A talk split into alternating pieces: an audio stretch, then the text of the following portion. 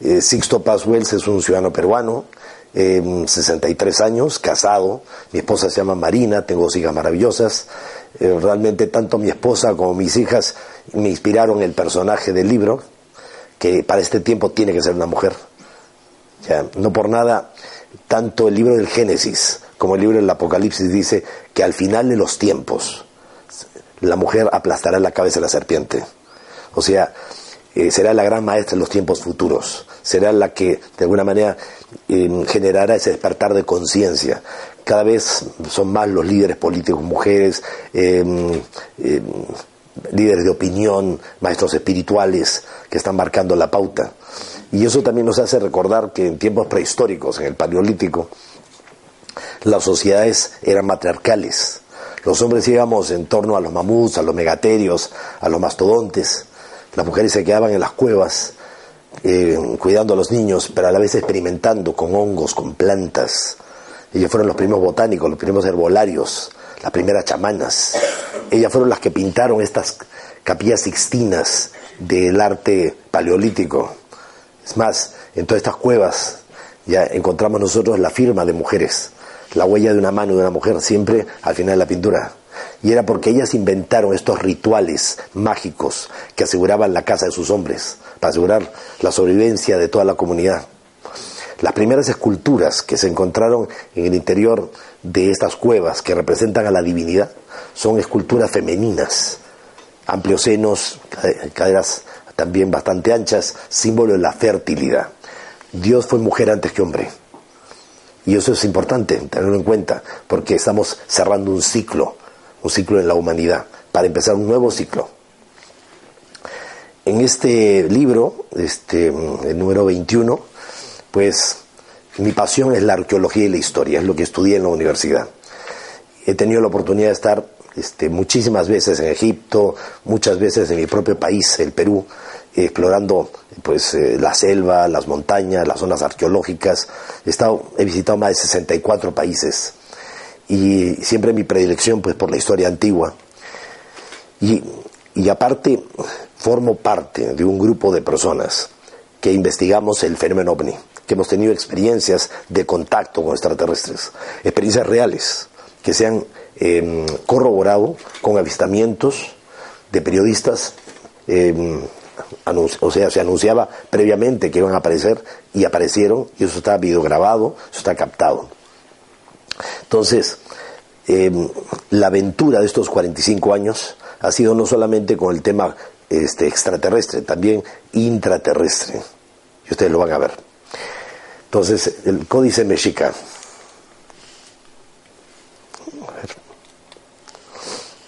Primeramente, el Códice es un libro. Es un libro mesoamericano. Podía ser de piel, podía ser de papel de amate. El papel amate se lograba este, sacando el tallo del ficus, o sea, dos variedades de ficus, y también de otro, eh, otro tipo de árbol que se llamaba muro. Entonces se iban sacando los pedazos del, de los tallos, se iban, em, se, se, remojaban, luego se estiraban, se cruzaban, igual que se hacen los papiros.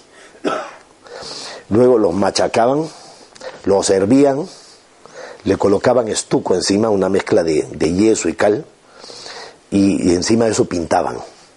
Y así estos, estos, eh, estos códices muchas veces se enrollaban, a veces eh, se doblaban como si fuera un acordeón, em, pues la mayoría de ellos se han perdido, porque cuando llegaron los sacerdotes católicos, al ver estas figuras tan extrañas en estos libros, consideraron que era algo demoníaco y los quemaron. Y es una pena, porque los mayas ya sabían, hace más de 1500 años atrás, que la Tierra era redonda, que giraba sobre sí misma, que giraba alrededor del Sol, que éramos parte de un sistema solar, que mm, todo el sistema solar era parte de una galaxia y que habían muchas galaxias en el universo. Eso ya lo sabían los mayas hace 1500 años atrás y todo ese conocimiento, o la mayor parte de ese conocimiento, se perdió. Bueno, em, Son pocos los códices que han sobrevivido, muchos de ellos porque los conquistadores eh, tomaron esos códices y los enviaron de regalo a los reyes, como curiosidades. Entonces los reyes los recibían y decían, ah, qué bonito, fuera. Ya iba a la biblioteca de quien sea o se lo regalan después a otro, terminaba un monasterio en una colección particular. Es así que eh, nunca faltó por ahí de pronto alguien acucioso, interesado realmente en conocer la historia, que incluso hasta eh, financió o apoyó el que algunos indígenas reprodujeran algunos de estos códices que se habían perdido. Este se llama el Códice Buturini, o también la tira de la peregrinación. Tiene más o menos unas 21, 22 páginas, o sea, como un acordeón. Está hecho en el papel de amate y refiere eh, el hecho legendario de mm, la salida del pueblo azteca. Los aztecas eran una tribu chichimeca. Fue la última tribu que llegó a la meseta de la Nahuac. O sea, las tribus chichimecas, pues eh, eran parientes de los Anasazi, de los Hopi, de los indios pueblo. O sea, de la, o sea, de todo lo que era eh, propiamente el río Colorado. Entonces, ellos, hay quienes dicen que se inventaron esta historia. Pero lo interesante es que ellos, esta historia, la absorbieron dentro del proceso de su aventura, de su éxodo. En este, este códice Boturini se menciona que ellos abandonan una legendaria isla llamada Aztlán, una isla continente en los mares, donde las garzas, garzas emprenden vuelo al amanecer. Llegan a Mesoamérica, guiados por su dios Huitzilopochtli, colibrí zurdo, el dios de la guerra. Y este dios los lleva, los conduce hacia el Cerro Torcido, un cerro muy curioso, miren ustedes la forma que tiene el cerro, en Culiacán, Sinaloa. Y allí, a través de una cueva, la cueva de la serpiente, empiezan parte de su éxodo. El pueblo Israel hizo 40 años por el desierto siguiendo a su dios Yahvé o Jehová el pueblo mexica, o sea, ellos se llamaban tenostas o también mexicas aztecas. Este pueblo, su recorrido fue más o menos entre los 150 y 208 eh, años ya de peregrinaje. Entonces, eh, entran a través de esa cueva. México, todo México, no solamente Yucatán y Quintana Roo, todo México está lleno de túneles, galerías. Allí se encuentran eh, los túneles más extensos que se han explorado hasta ahora. 357 kilómetros de túneles. Y lo más curioso es que eh, algunos de estos túneles, que están totalmente inundados en la actualidad, que para llegar allí este, se llega em, repostando tanques de oxígeno, tiene ofrendas. ¿Cómo llegaron ellos? hasta allá. Siguiendo su, su peregrinaje a través de los túneles, llegaron a un lugar que se llama el lugar de las siete cuevas, Chico Mostok, donde en una ciudad intraterrena, sabios maestros de la antigüedad, de civilizaciones desaparecidas, les ayudaron a ellos a recordar parte de la historia sobre Aztlán, entonces ellos ya se olvidaron de la cuenca del río Colorado. Entonces dijeron, no, nosotros venimos de, Aztlán. O sea, eso como para darle mayor realce ¿no? a su, o sea, su origen. El dios Huitzilopochtli les dijo que su tierra prometida estaría en el, lugar donde vieran a un águila comiéndose una serpiente sobre un nopal. Entonces ellos encontraron al águila comiéndose a la serpiente o el nopal en el lago Texcoco y fundaron allí su ciudad, Tenochtitlan. Una verdadera Venecia de aquel entonces, una ciudad sobre unos pequeños islotes, una ciudad inmensa, fabulosa, espectacular, que realmente se asemeja mucho a la Poseidonis o Poseidópolis que menciona Platón en sus, o sea, en la República o en sus diálogos el Critias y el Timeo. Ahora, aparte de estos islotes, los aztecas crearon también un sistema de islas flotantes, troncos este, que se colocaban se enterraban dentro del cieno del pantano, rellenaban todo eso con piedra, este, con piedra pómez, o sea, tesontle, que le llaman ellos, una piedra porosa, que casi flota la piedra. Después le echaban tierrita encima y empezaban sobre eso a cultivar. Y tenían unos cultivos espectaculares. La ciudad que descubrió, que observó Hernán Cortés y su gente, parecía una ciudad no del pasado, sino del futuro. El templo mayor, ¿no?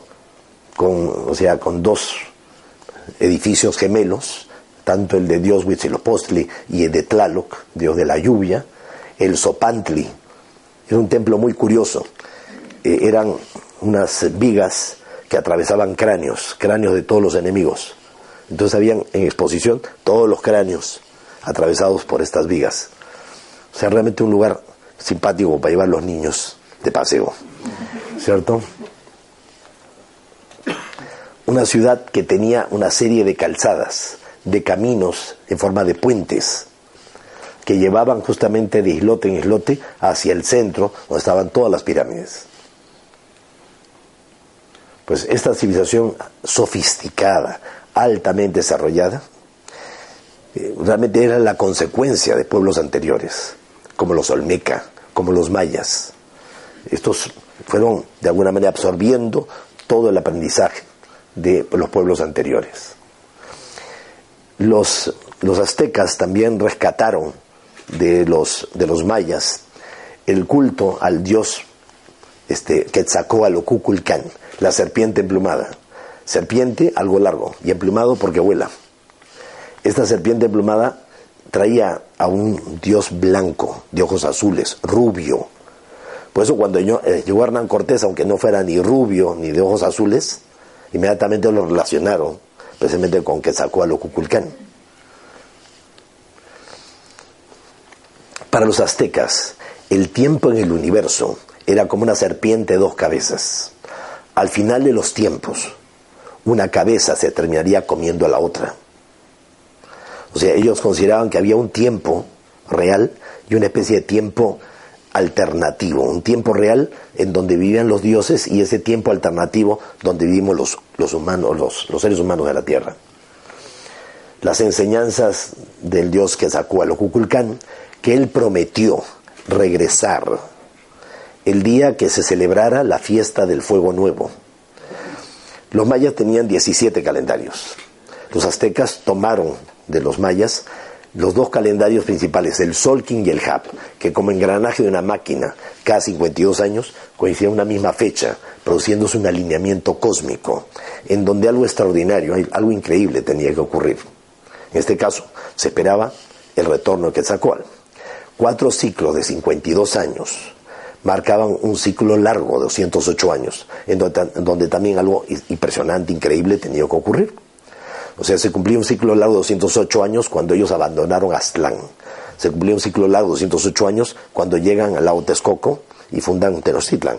Se cumplía un ciclo largo de 208 años cuando, según la profecía azteca, la diosa Cuatlicue, la diosa madre la madre tierra, tenía que aparecer en el cerro del Tepeyac.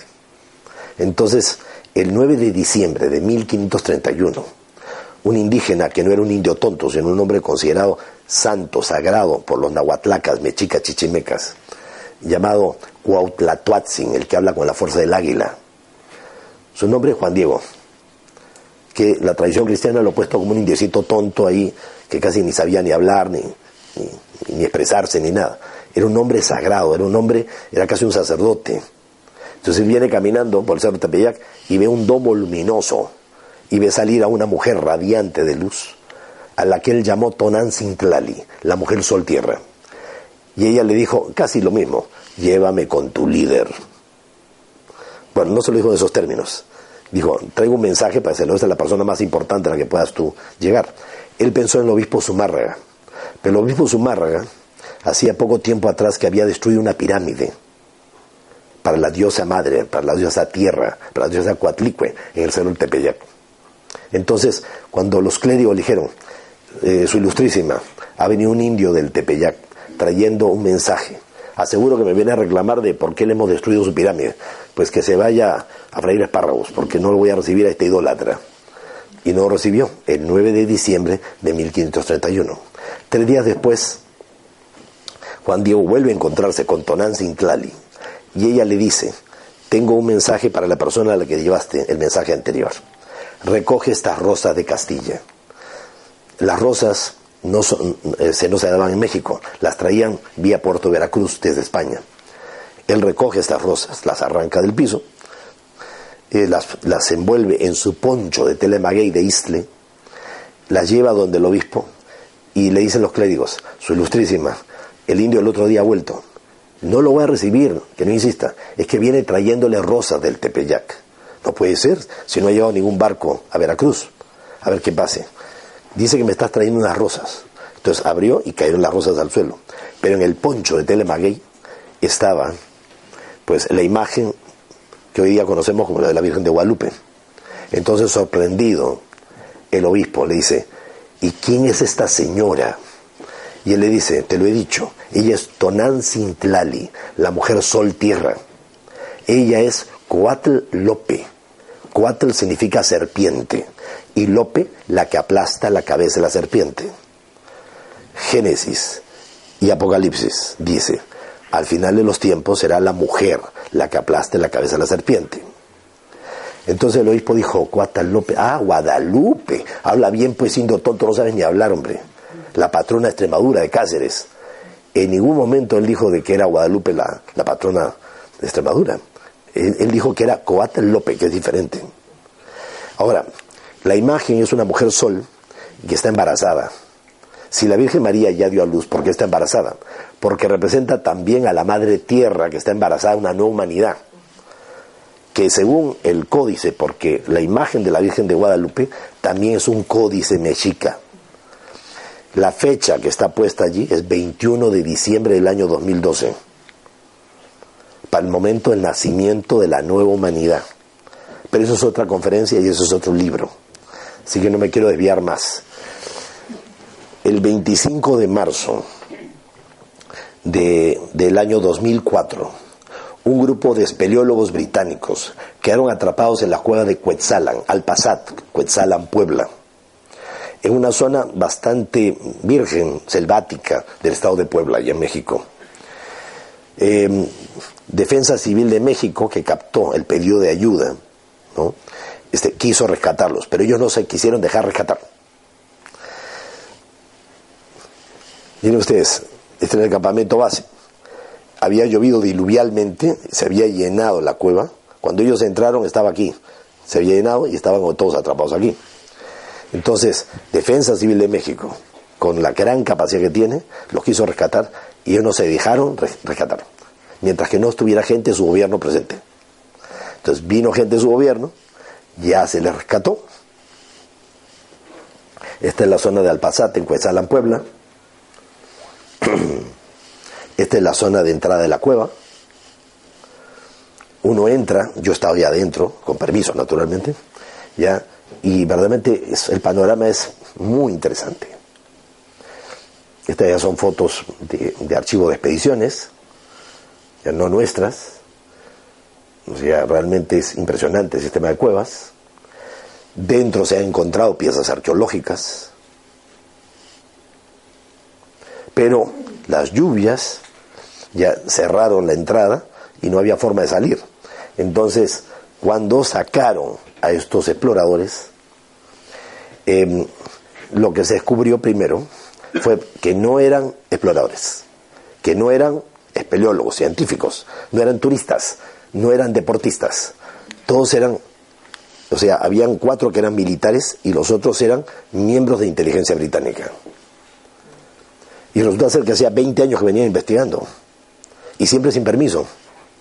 Entonces, cuando el gobierno de México eh, le pidió una explicación a las autoridades ahí presentes y a estos señores, ellos dijeron que no tenía por qué darle ninguna explicación al gobierno de México. Es como que tú llegas a tu casa y te encuentras a un grupo de ocupas que te han invadido tu hogar. Entonces tú le dices, oiga, ¿ustedes qué están haciendo aquí en mi casa? Y usted dice, ¿y a usted qué le importa? En mi casa. Pues así quedó todo. Así de escandaloso, todo quedó así. Y se fueron como se vinieron y todo. Bueno, no es novedad. porque En la década de los años 70 del siglo XX, un grupo de británicos llegaron con helicópteros armados hasta los dientes a la zona de la cordillera del Cóndor, la frontera entre Ecuador y Perú, donde los indios Shuar, de la tribu Los Jíbaros, guardan un secreto extraordinario.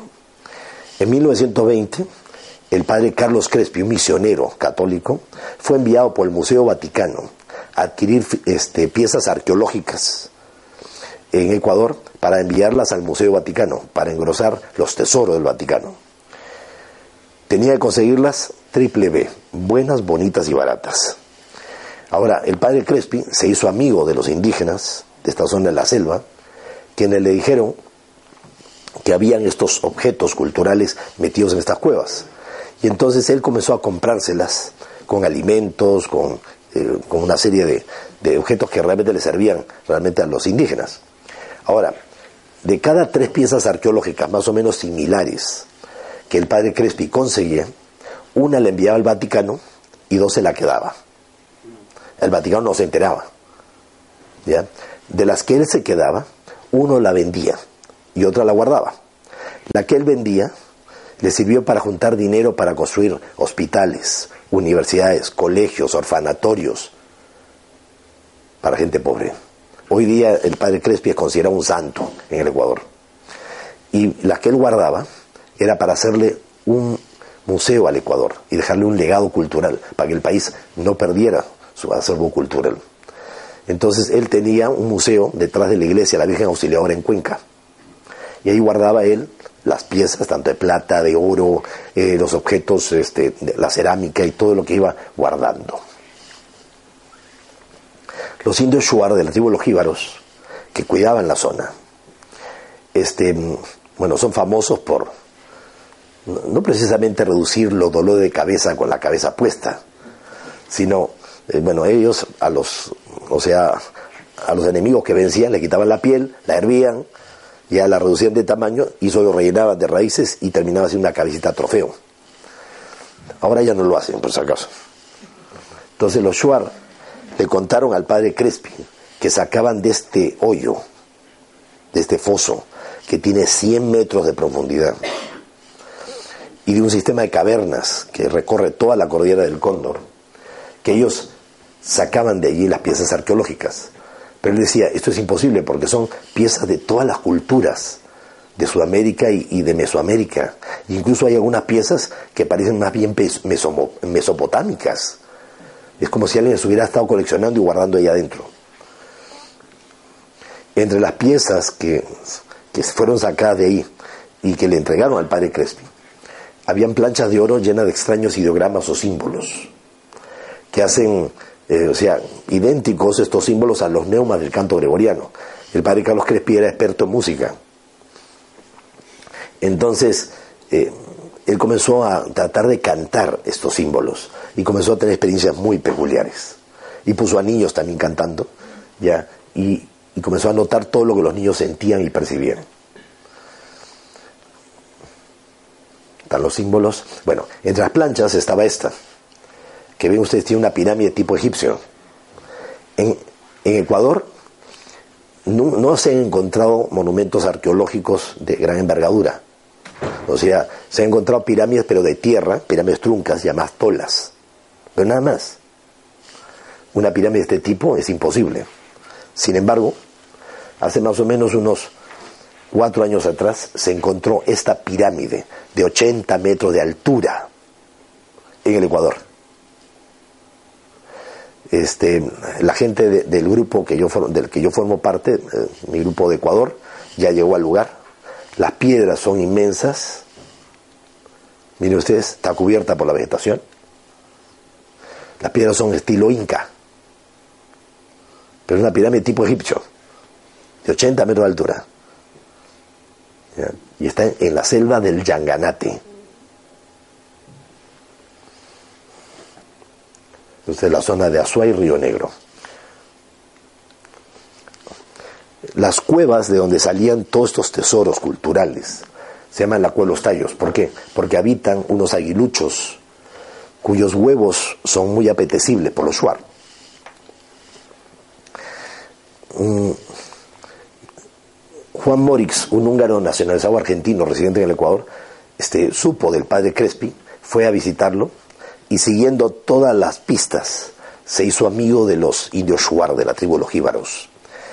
Y él se dio cuenta que en el lenguaje de los jíbaros habían palabras muy similares al, al magiar antiguo, él era húngaro.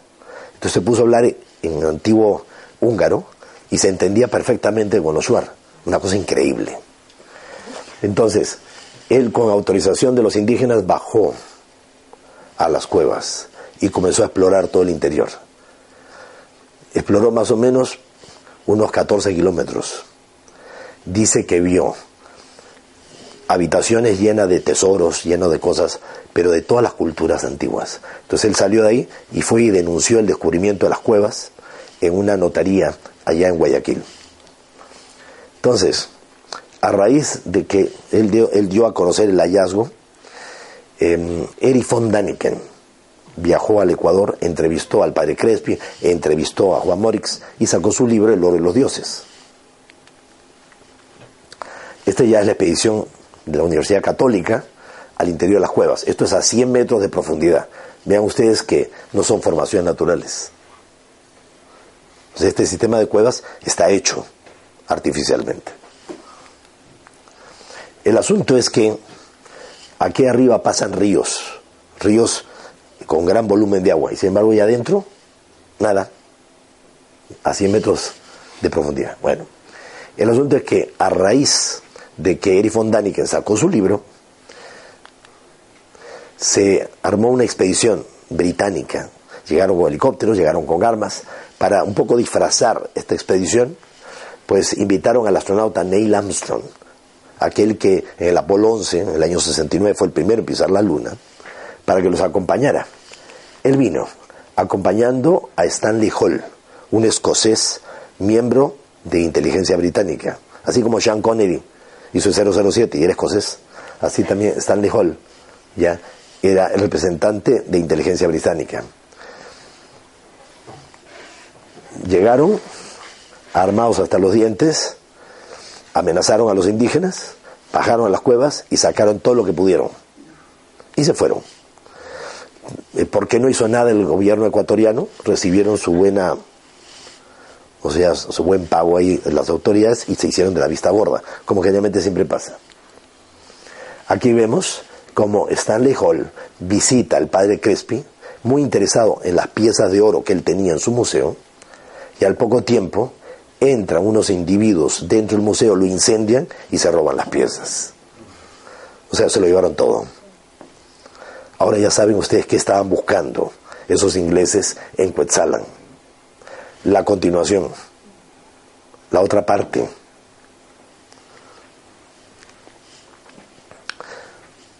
El año que Hernán Cortés llegó a Veracruz era un año 52, o sea, un año en donde coincidían ambos calendarios.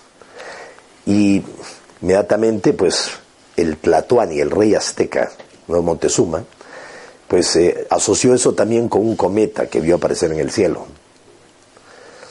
Todo esto facilitó muchísimo este, el que Hernán Cortés y, y su gente pues fueran avanzando y algunos pueblos que habían sido sojuzgados por los aztecas, como los tlaxcaltecas, por ejemplo, que tenían declarada guerra a muerte a los aztecas, se pasaran del lado de Hernán Cortés. Entonces Hernán Cortés supo eh, realmente este, explotar la superstición de los indígenas. Es más, pues cuando eh, Montezuma lo recibe, le dice, mi gran señor que sacó nosotros te estábamos guardando todo esto para ti, por si acaso. O sea, tú eres nuestro Dios, así que lo que tú quieras. Y él dijo, uy, qué bueno. ¿Ya? Ahora, también contó una gran ventaja estratégica Hernán Cortés. La Malinche, Doña Marina. Doña Marina, o la Malinche, una mujer indígena que hablaba náhuatl, el idioma de los aztecas, pero hablaba otros cuatro idiomas ya, y aprendió el español de inmediato. Terminó siendo la mujer de Hernán Cortés. Y naturalmente, pues ella era la que manejaba las relaciones públicas. Ahora, ¿por qué decían los aztecas que sus antepasados vinieron de la antigua Aztlán, una isla continente allá de los mares donde las garzas emprenden vuelo al amanecer? Todo apunta a que, o sea, no puede ser posible que solo que muchas civilizaciones coincidan en una misma, en una misma, este, un mismo hecho o sea, de que existió una especie de continente perdido una civilización que desapareció, en este caso la Atlántida. Entonces, si nosotros tomamos en cuenta que incluso las experiencias de contacto con extraterrestres, estos seres reiteran que sí existió una civilización compuesta por mestizos entre extraterrestres y seres humanos de la Tierra, y que esos mestizos fueron reunidos en un grupo de 10 islas, la mayor de, ellas la isla de Undal, en el Océano Atlántico. Y ahí estaba su capital Poseidonis o Poseidópolis. Como digo, todos los mitos y leyendas, hasta la Biblia habla que los hijos de Dios se unieron a las hijas de los hombres y tuvieron hijos, muy famosos en la antigüedad. Pero no solamente extraterrestres varones, 200 pleyadianos, liderados por un ser llamado Semiasa. O sea, muchos de estos detalles se mencionan en el libro apócrifo de Enoch y en el capítulo 6 del, del Génesis no solamente varones, también hubo extraterrestres mujeres que tuvieron contacto sexual con seres humanos de la Tierra. Tal es el caso, pues, de Inanna Istar o Astarte, una chica muy popular entre los muchachos de aquel entonces. Tenía muchos noviecitos aquí en la Tierra.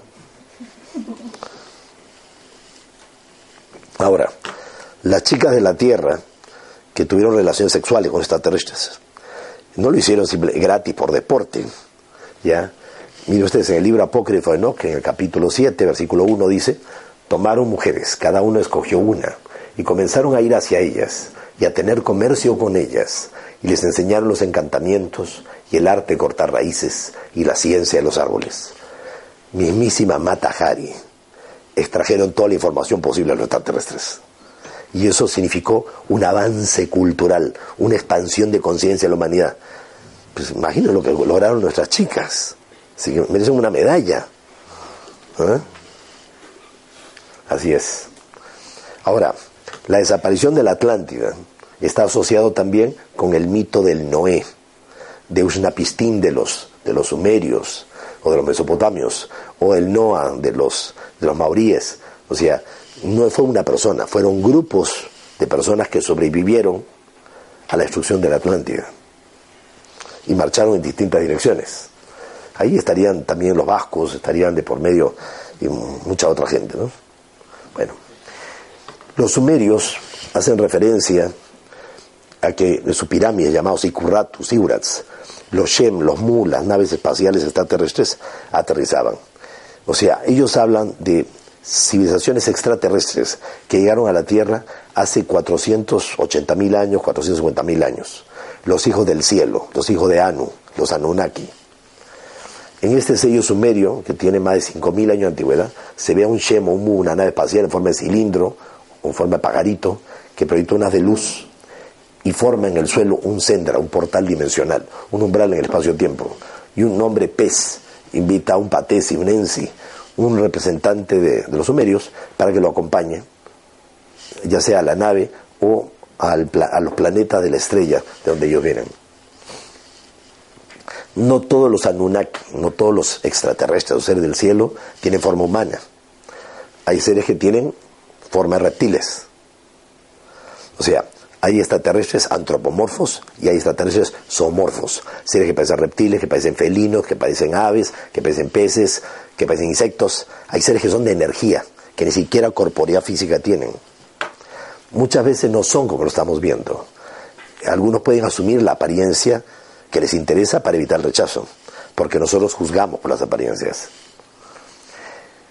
De la desembocadura, o sea, del, probablemente de la cuenca del río Colorado, es que surgieron las tribus chichimecas. Son los mismos Anasazi, los, mismos Hopi, los indios pueblo, que dentro de sus mitos y leyendas ellos tienen a los Kashinas o los Cajinas, que son seres del cielo, que vinieron, trajeron conocimiento y sabiduría.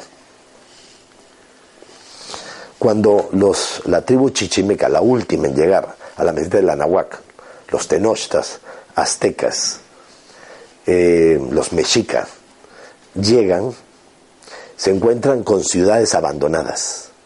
Una de ellas, Teotihuacán. Y ellos consideraron que esa ciudad había sido construida por los gigantes, por los Quinamensin. Eh, detalle interesante. Esta es la calzada de los muertos. Estaba toda cubierta de piedras rosadas. Un presidente de México mandó asfaltarlo para que llegaran los autobuses. Ahora están excavando toda esta parte aquí. De toda esta parte la han excavado. Han sacado el asfalto. Y han encontrado túneles subterráneos y todo con miles de ofrendas, objetos de un valor incalculable.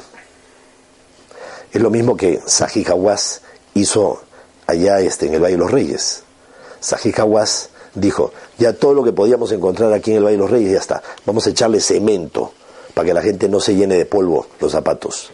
Los arqueólogos le suplicaron, no lo haga por favor. No, no, no, y a tal fecha. Entonces déjenos excavar antes de esa fecha. Está bien, pero no va a conseguir nada.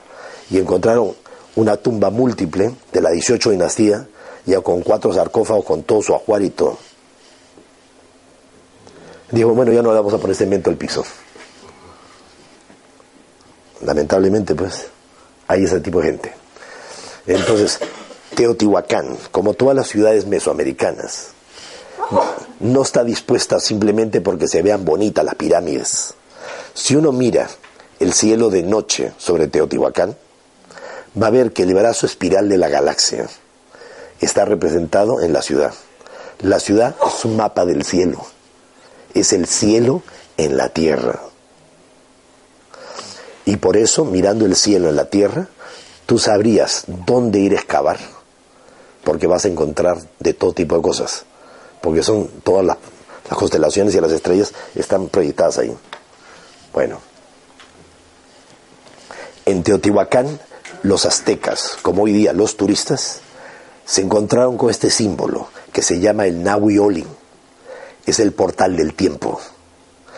En la imagen de la Virgen de Guadalupe, ella tiene una cinta negra en el vientre. No es que la Virgen fuera karateca, sino la cinta negra en el vientre es el símbolo náhuatl de que está embarazada. Debajo de la cinta negra está la flor de cuatro pétalos. Se ha hecho el experimento de colocar la imagen de la Virgen de Guadalupe sobre una fotografía tomada del espacio exterior de la zona central de México, con la cabecita del lado del Caribe mexicano y los pies del lado del Pacífico. Y resulta ser de que todas las flores que tiene en su, en su túnica la Virgen, que no son meros adornos, son, eh, son glifos náhuatl y reproducen la palabra Tepetl, que significa monte. Entonces, al colocar la imagen de la Virgen sobre la zona central de México, todas las montañas más importantes de la zona central de México aparecen representadas ya sobre la túnica de la Virgen. Y el Nahui la flor de los cuatro pétalos, queda exactamente sobre el Distrito Federal. Es un mapa del cielo. La imagen de la Virgen de Guadalupe es una imagen tomada por satélite del espacio exterior, pero en 1531, codificada. Impresionante. Aquí estoy con la imagen de Quetzalcoatl que ya también la tenían los teotihuacanos. Les recuerdo, Teotihuacán estaba abandonado cuando llegaron los aztecas. Entonces lo que hicieron fue saquearon las estatuas y se las llevaron para eh, construir Tenochtitlan. En los mitos y leyendas se habla que los quinamenses, los gigantes, fueron los que construyeron este Teotihuacán y que también construyeron la pirámide de Cholula, que es la pirámide más grande del mundo. Este es el volcán Popocatépetl, volcán emblemático de la Ciudad de México, y esta es la pirámide de Cholula. Es tan grande la pirámide que en la punta de la pirámide construyó una iglesia. Miren ustedes, ahí está la iglesia, miren el tamaño de la pirámide. La pirámide tiene 4 millones y medio de metros cúbicos de material. La gran pirámide de, Giza, la de Keops, tiene solamente dos millones y medio. Casi lo duplica en tamaño. La base, o sea, es gigantesca. ¿ya? Es la pirámide más grande del mundo. Pero es que no es una pirámide. Cada 52 años, los pueblos mesoamericanos tenían la costumbre de enterrar sus pirámides. y construir una pirámide dentro de la otra. Y cada 52 años construían otra encima de la otra. Entonces tú le abres un hueco a la pirámide y te vas a encontrar con todas las pirámides cada 52 años. Entonces no es una pirámide, son por lo menos una docena de pirámides, una encima de otra, como las matruscas o las mamushkas, las muñequitas rusas. Que sacó al Ocuculcán la serpiente emplumada. En la punta de la pirámide del Sol, en Teotihuacán, en el año 93, reunimos nosotros 3.000 personas. Los hice meditar, los hice... Y nos apareció el ovni encima de, la punta de la pirámide del Sol. En el año 2014, nosotros invitamos a, mm, invitamos a la prensa a un encuentro programado con los ovnis. Era la décima vez que invitamos a la prensa. La primera vez fue en el año 74, cuando Juan José Benítez, corresponsal de la prensa de aquí de España, fue enviado de la agencia EFE a acompañarnos para verificar si realmente un grupo de jóvenes adolescentes que decíamos tener contacto, ese contacto era real. Pues 45 años, o sea, 41 años después, o 40 años después, este, invitamos a la prensa de México, los periodistas mexicanos de Televisa, el canal más importante de la televisión mexicana, y de varios otros medios, dijeron, don Sisto, cada vez que usted invitaba a la prensa, no nos dan presupuesto para acompañarlo. ¿No habría forma de hacer algo aquí en México? Dije, vamos a consultar. Se consultó y fue en Teotihuacán, no en un lugar desértico donde van escogidos. Cualquier persona, en este caso, vinieron 55 personas de nuestros grupos, había miles de turistas en el lugar y con los periodistas nosotros nos pusimos a meditar. Esto está en video. O sea, si ustedes entran a YouTube, busquen impresionantes avistamientos ovni en Teotihuacán, México. Entonces, eh, estábamos ahí y aparecieron, ahí estoy señalando el grupo Quetzalcoatl, donde fue el primer avistamiento del ovni, aparecieron seis objetos entre las diez y media de la mañana y las cinco y media de la tarde. Ese grupo Quetzalcoatl imágenes de Tlaloc, imágenes de Cuculcán, el ovni que aparece, miren la forma tan peculiar del ovni. Y es que hay más de 167 formas diferentes de objetos. 167 formas.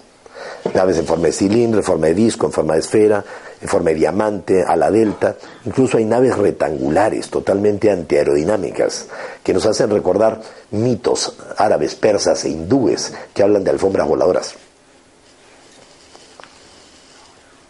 Este es un angelito. Nave en forma de esfera, Leobardo Peña, uno de los grandes investigadores de fenómeno ovni, que nos honró con su presencia, está señalando el objeto que está aquí arriba. Bueno, el Solkin y el Hub, como dos calendarios que como engranaje de una máquina coinciden cada 52 años en una misma fecha.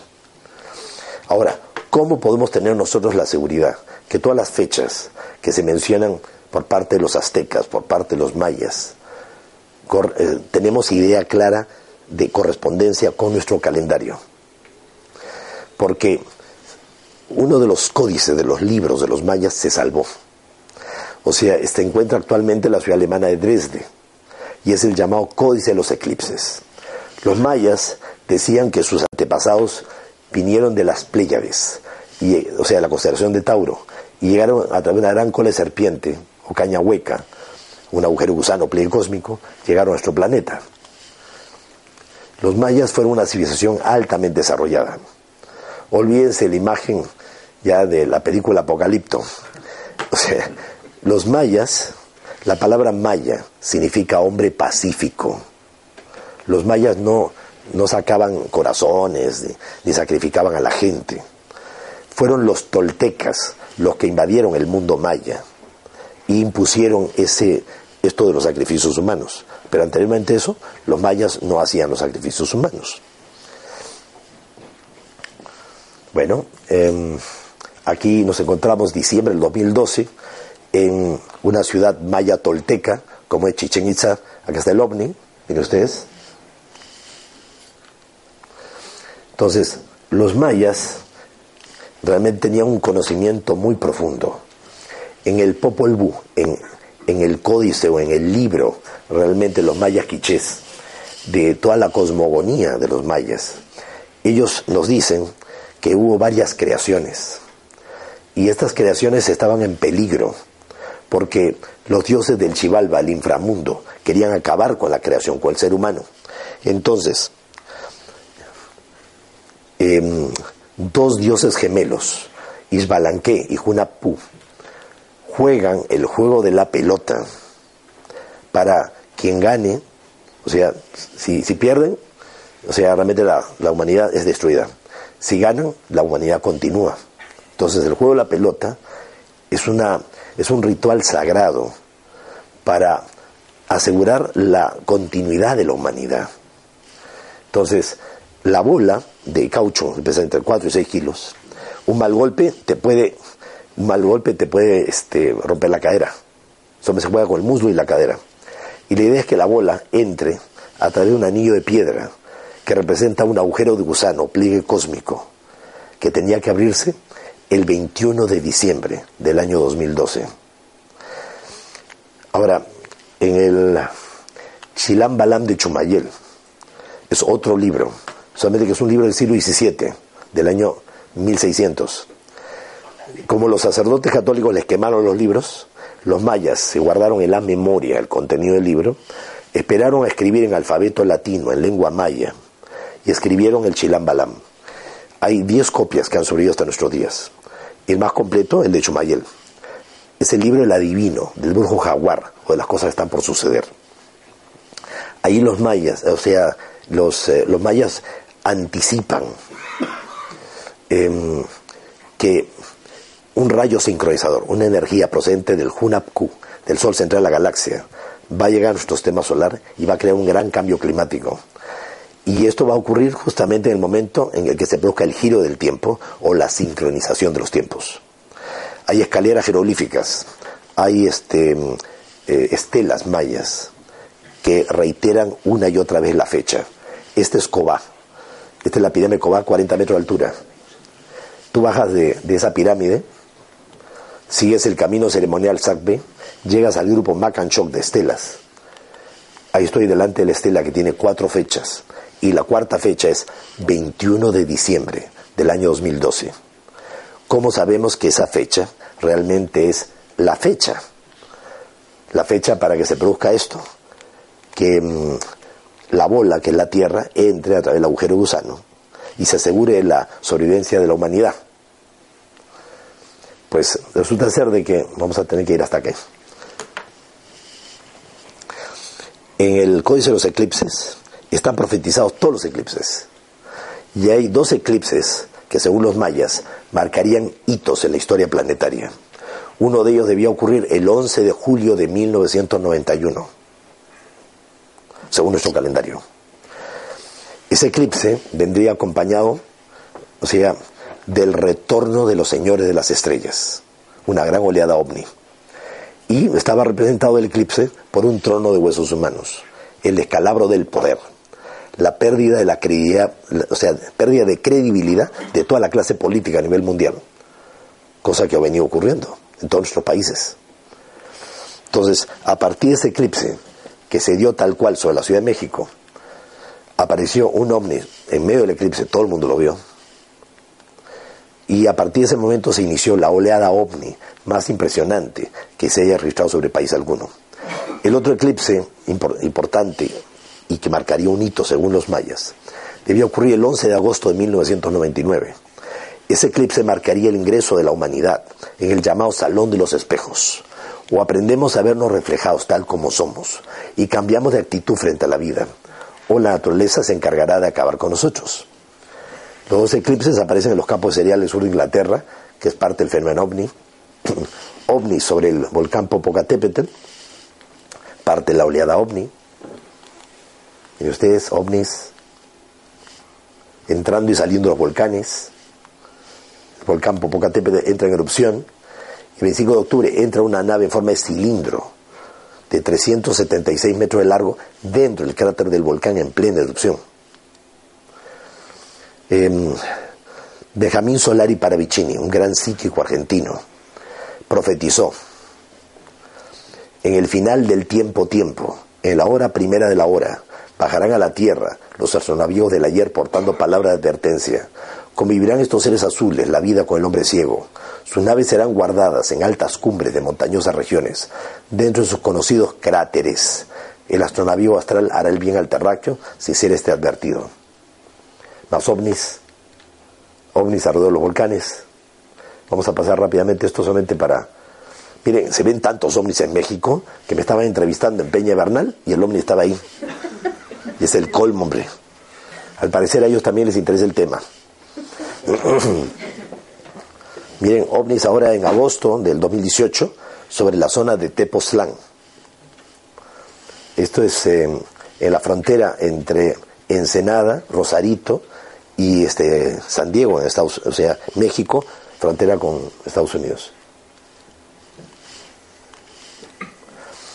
Para terminar, el Códice Mexica habla de todo esto mucho más, pero sobre todo empieza con el hallazgo de un incensario donde se quemaba copal, que es el incienso de los, de los pueblos mesoamericanos.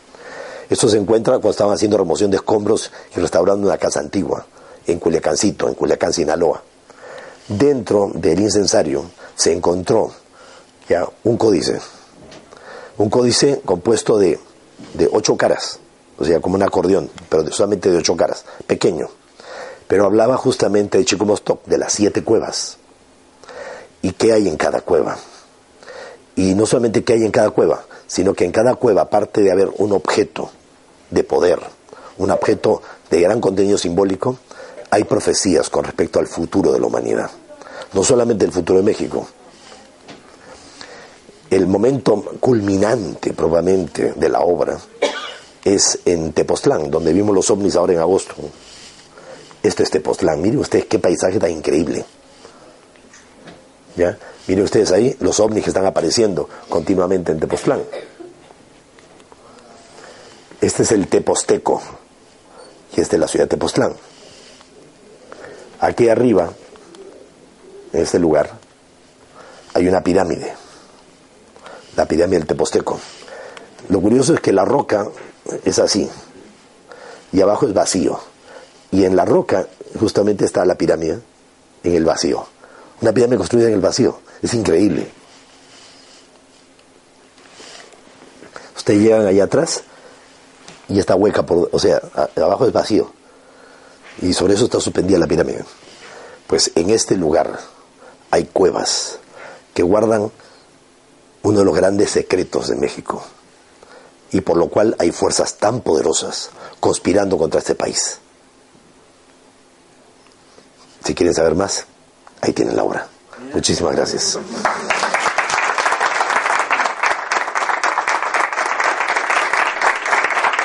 Y terminamos, terminamos con esta imagen extraordinaria del Iztaccíhuatl, la mujer dormida. O sea, como le decía al principio, los aztecas tenían una profecía muy importante. La mujer dormida debe dar a luz.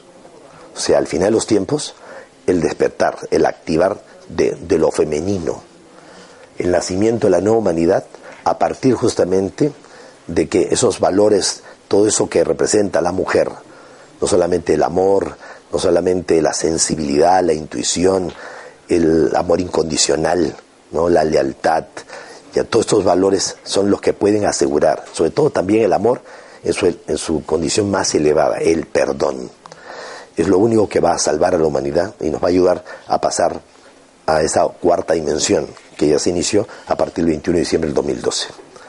Imágenes del Iztaccíhuatl. Muy bien.